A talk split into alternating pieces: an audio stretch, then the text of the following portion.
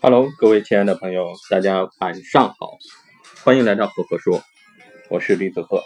今天晚上给大家分享的管理小故事叫做《爱斯基摩人捕狼》。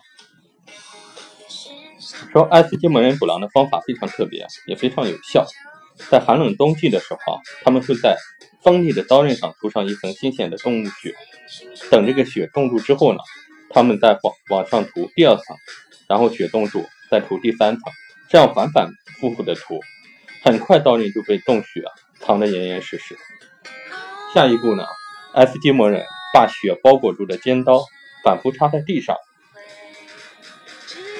刀把结实的插到地里面，刀尖朝上。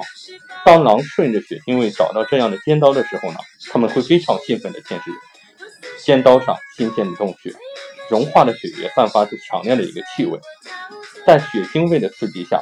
他们会越舔越快，越舔越用力。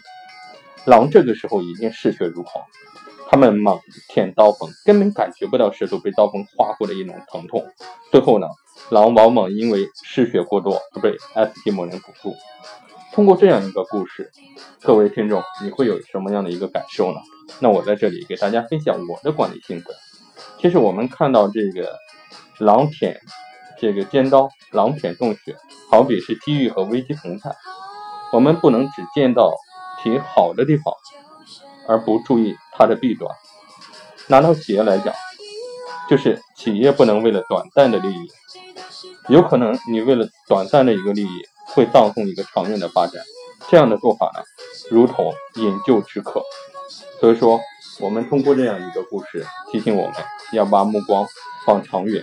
要做到一个理性，不要为了短暂的利益而去做一些伤害长远的一个事情，甚至因此丢掉自己的性命。如果你喜欢我的分享呢，可以关注我的新浪微博李子鹤，微信公众号李子鹤。好，今天晚上的分享就到这里。